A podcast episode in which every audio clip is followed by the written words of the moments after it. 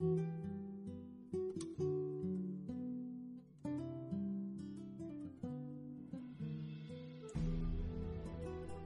迎走进中国历史故事。大家好，我是白雪。我们今天要带您一起走进的历史人物，她是一个九岁就亡故的小女孩李静训。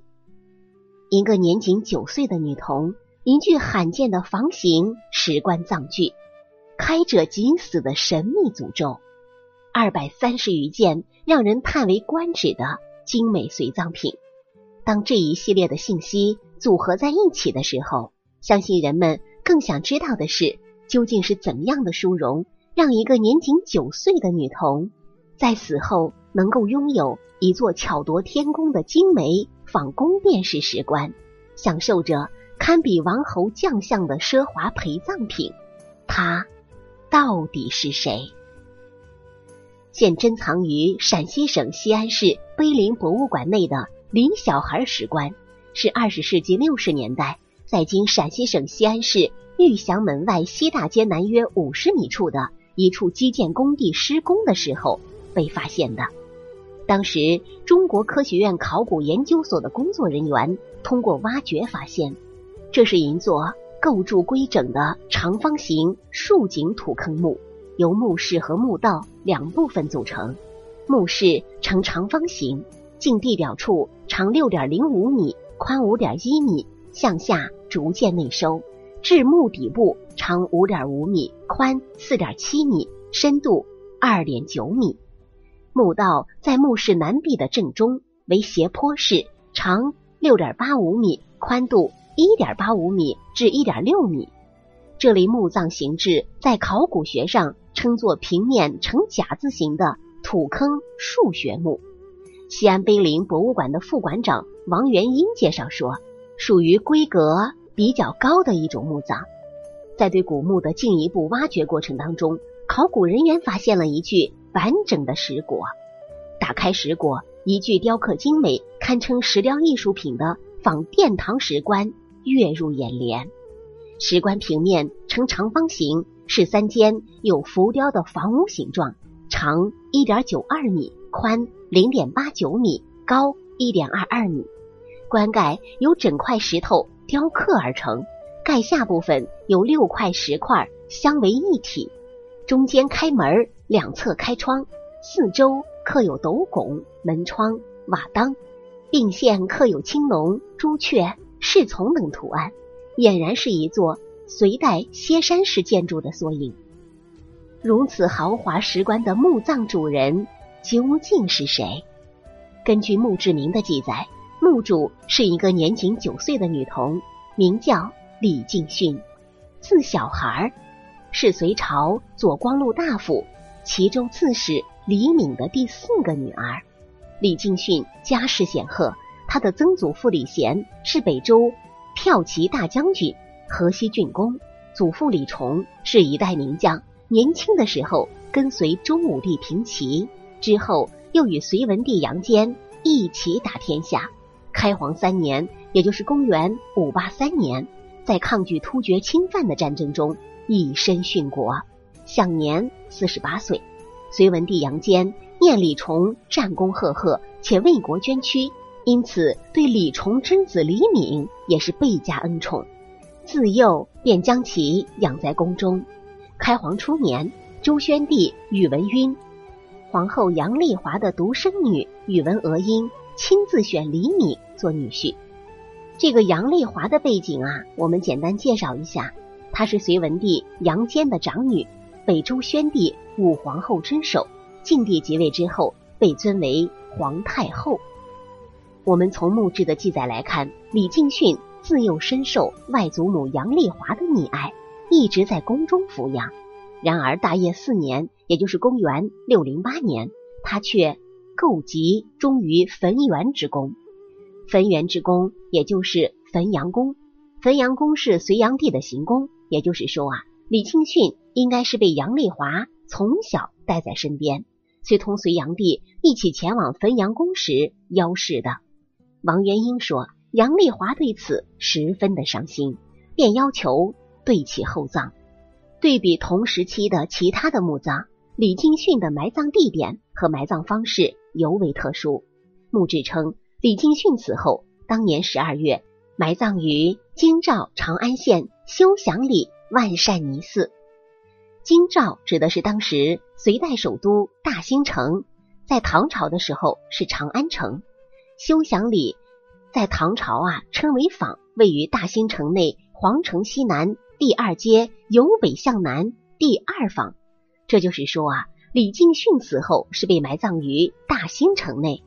我国汉民族进入封建社会之后，依照葬仪，往往把葬地选在远离居住地的市郊。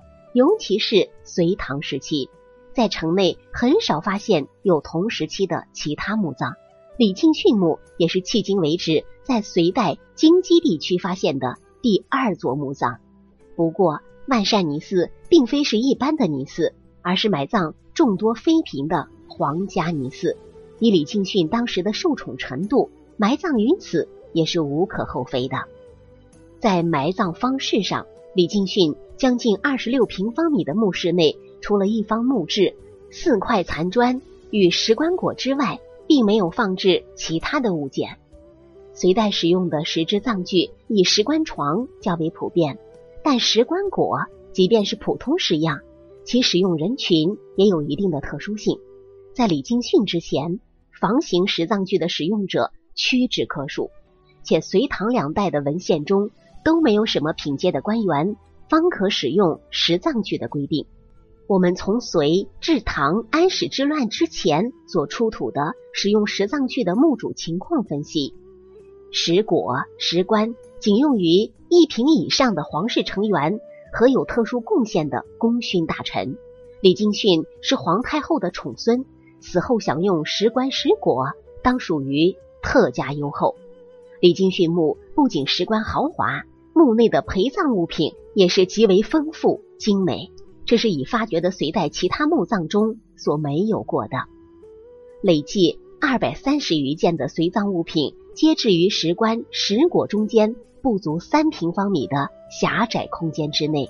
除一般常见的陶俑及少数陶器之外，还出土了大批珍贵的宝物，比如说金器，有镶嵌珠宝金项链、嵌珠宝金铃。金戒指、金杯、金钗饰品等，以及玻璃瓶、玉石器、钢铁器、鼓、木漆器和丝织品等。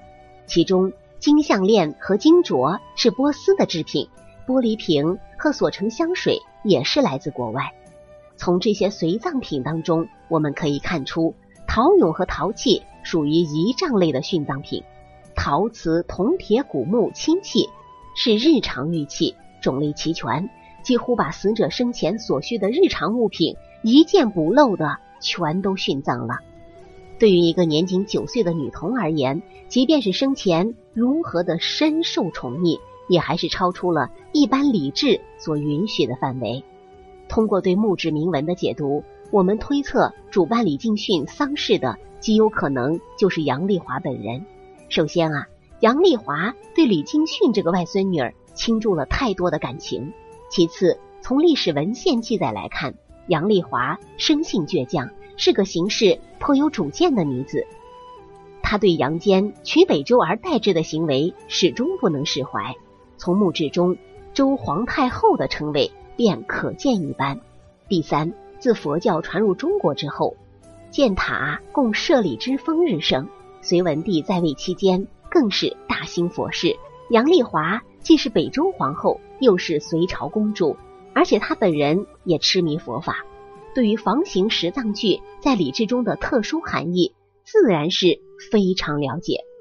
这样看来，杨丽华命人雕刻具有宫室外观的华美葬具给她心爱的外孙女儿，并效仿设立的埋葬方式，将其置于石棺之中，并在石椁及石棺瓦当上刻有“开者必死”这样极其少见的。严厉诅咒文字，并选择万善尼寺作为李敬训的栖息之地，可谓合情合理，也煞费苦心。这样一来，可以保佑李敬训墓永固；二来，杨丽华本人也可以经常前往追念。一个年仅九岁的小女孩，生前锦衣玉食，死后享受厚葬，只因为她是皇亲国戚的特殊身份。与其说这座墓是李敬训本人地位的反映，不如说是他复杂的社会关系在其尊息之所的一种折射。李敬训的父母双方与皇室亲密而微妙的关系，丧事操办者的性格和情感，以及个人的信仰，最后都转化为实物形式，体现在李敬训死后的墓穴之中。看过《盗墓笔记》的人都对摸金校尉有所了解吧？因为盗墓这件事儿，不仅可以一次性获得巨大收益，更可以在盗墓过程中得到巨大的刺激感和满足感。但是，这处皇家陵墓在中国盗墓史盛行的几千年中，从未有过盗墓者敢去触碰这谜一般的陵墓。要知道，盗墓者连皇帝的墓都敢盗，但是李庆训的这座墓葬。却让盗墓贼如此忌惮，甚至绕路行走，这是为什么呢？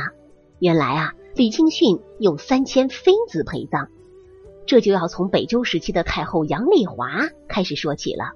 杨丽华本是周宣帝的皇后，但是由于周宣帝荒淫无道，长年以来宠幸妃子为乐，导致自己身子骨吃不消，而英年早逝了。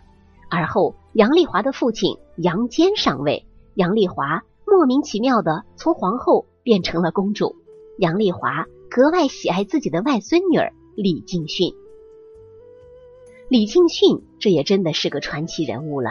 虽然集万千宠爱于一身，但是却无福享受。年仅九岁就身染重病，不幸去世。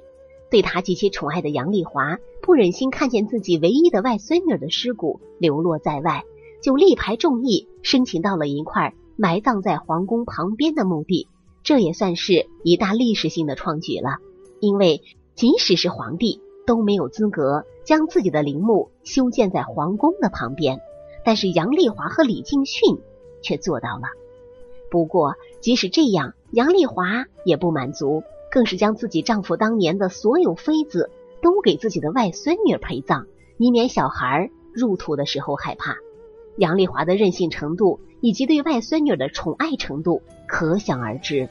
同时，杨丽华找来能人志士，对这座墓葬进行机关设置。一旦有盗墓贼进入，就会传出女性的哭泣声，然后把盗墓贼吓得半死，就吓跑了。所以，李敬训墓一直保存完好，无人敢盗。生死如果能像李敬训一样，早早死了。又何妨啊？这种受宠程度，古往今来也就只此一人了吧。好了，朋友们，本期的故事到这里就结束了，感谢您的收听。喜欢的朋友欢迎点赞转发，也欢迎您评论留言。下期我们将带您走进刘盆子的故事。没错，这个盆子就是我们吃饭时候用的那个盆子的盆子，但这个刘盆子可不是个吃饭的盆子。刘盆子是中国历史上唯一一个双目失明的皇帝，他又会给我们带来怎样的故事呢？我是白雪，下期再见。